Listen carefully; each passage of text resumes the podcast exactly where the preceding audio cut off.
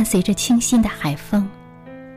今晚要为你读的是孩子的诗歌《面朝大海，春暖花开》。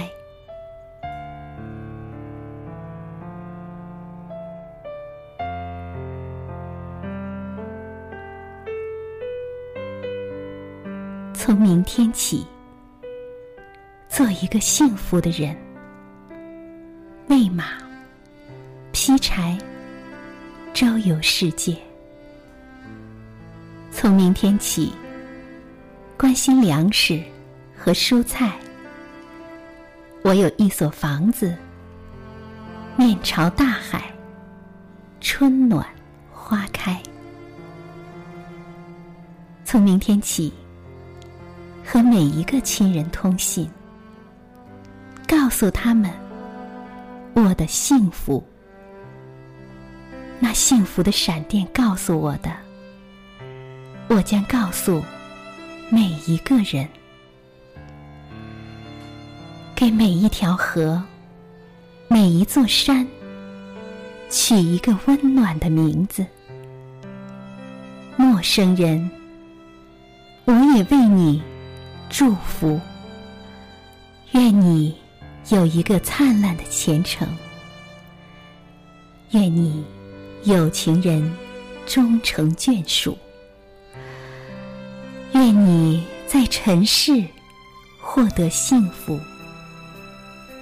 我只愿面朝大海，春暖花开。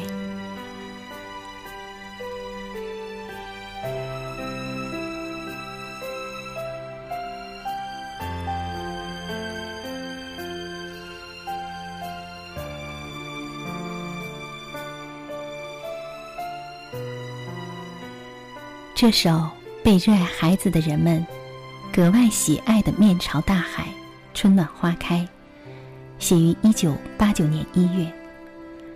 两个月以后，孩子在河北省秦皇岛市山海关区附近卧轨自杀。这一事件，使得这首诗表面的轻松欢快与实际内涵之间产生了某种分离。也许。正是从这首诗中，我们得以窥见诗人最后的生存思考。这个用心灵歌唱着的诗人，一直都在渴望倾听远离尘嚣的美丽回音。他与世俗的生活相隔遥远，甚而一生都在企图摆脱尘世的羁绊与牵累。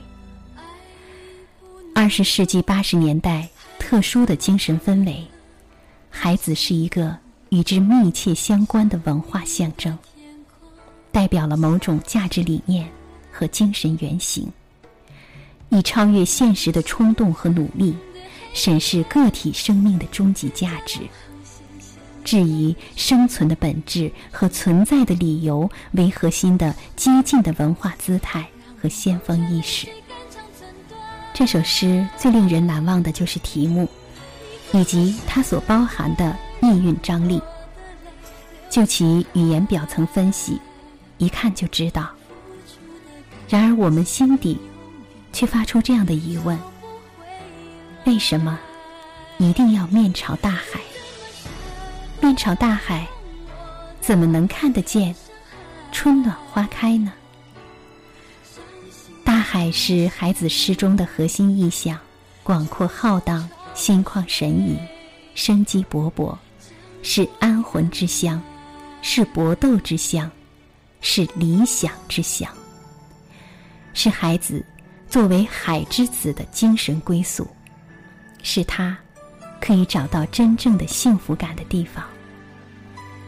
面朝大海，春暖花开，当然是一种海市蜃楼。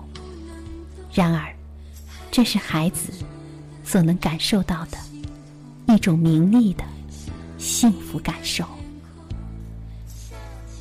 亲爱的小伙伴们，你现在正在收听的是由兰兰为你主持的《诗样的天空》。